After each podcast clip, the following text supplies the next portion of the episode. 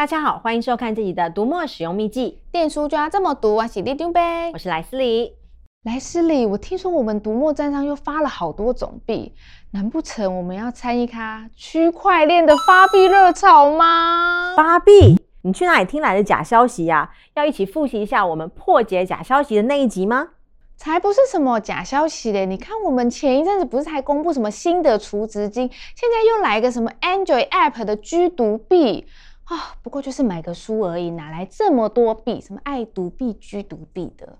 哦，原来你说的是这个啊！如果啊，连你都有这样的疑问，那就应该要趁这一集好好来跟大家彻底解说一下了。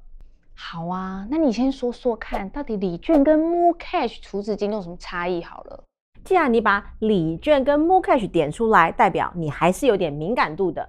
没错。MoCash 啊，就是要来解决过去啊以礼券储值独币各种在使用上的问题。之前啊就有不少读者反映，虽然以礼券啊储值独币，它在使用上非常的方便，可以直接扣点结账，也不再需要去输入很多的信用卡号。但是啊，不管怎么用呢，账户里面难免都会剩下一些零星的金额，怎么样都用不完。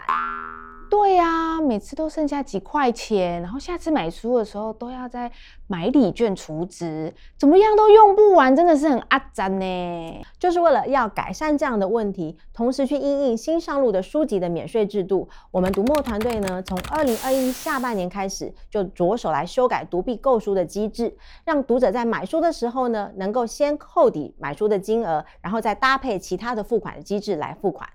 慢慢的啊，读者才能把账户内的读币用完。接着呢，我们才推出了 mooCash 这样子新机制。哦，但是你还是没有说，所以礼券跟 mooCash 到底差异在哪里？老实说啊，就使用者体验啊跟流程来说，两者的差异其实是并不大的。购买 mooCash 之后呢，也是直接存入读者的账号里面。想买书的时候呢，读者就可以直接扣点来买书。而优点是啊，读者可以自己决定 MoonCash 的购买额度，一块钱、五块钱都可以，一九九元也行。所以啊，也就不用再担心账户里面有用不完的额度了。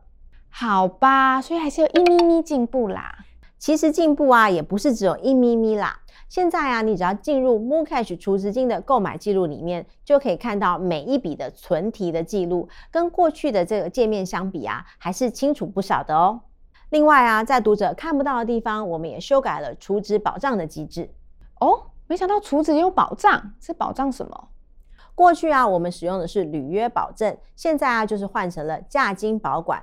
也就是说，读者购买了 mooCash 以后呢，这些钱呢都会放到银行端的专户，由银行端来保管，直到啊读者拿着 mooCash 去买书，书到手了之后呢，这些钱呢才会从银行端再放到读墨这边来。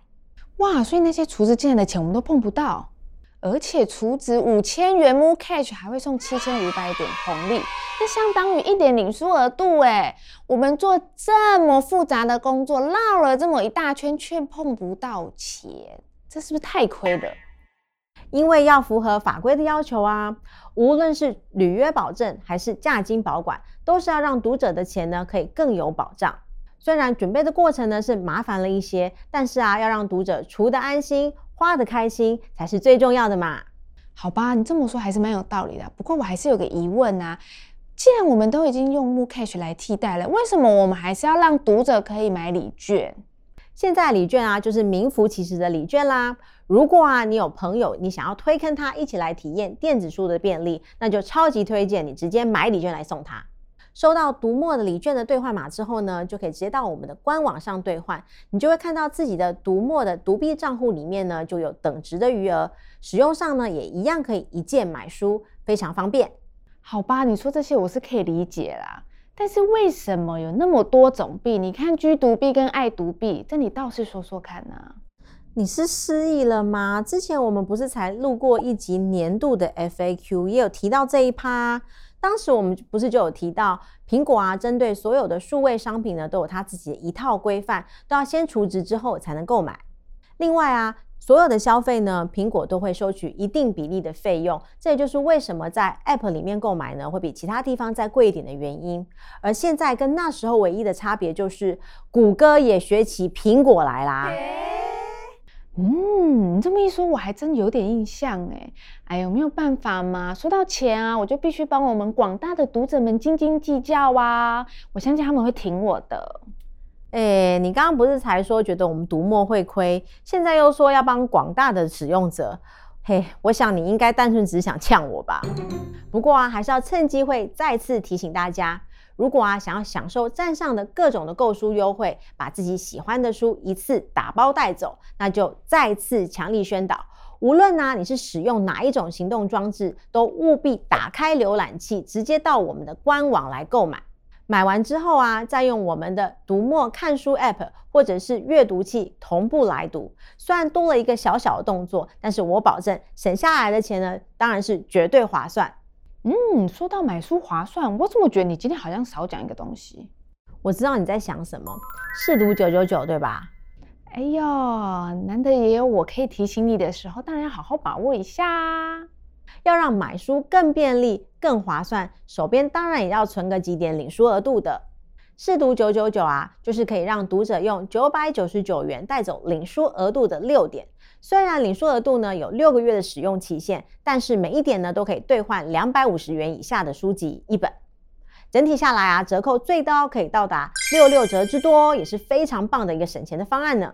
而且我发现啊，很多书做一日优惠的时候，它会打折打到刚好两百五十元以下，这时候就可以用领书额度换回去，真的是超佛的。是啊，这也是我们读墨的社团里面超多读友公认的省钱秘诀之一呢。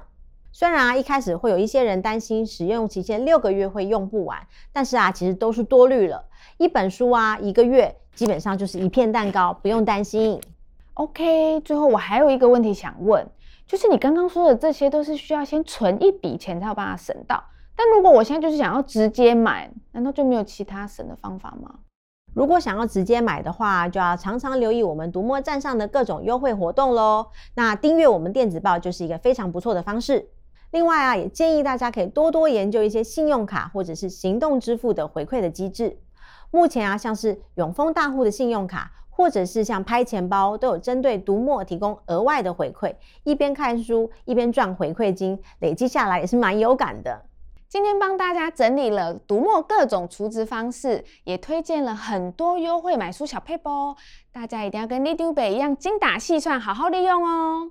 那么自己的读墨使用秘籍，电书就要这么读。我们下次见，拜拜。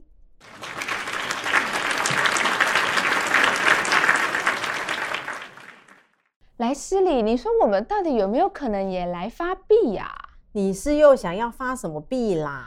嗯，我们可以也来发一个李明币啊，或是里长伯签名的 NFT 哦。我跟你说，应该会卖爆。吼、哦，等有人愿意帮你发出来，NFT 就不红了。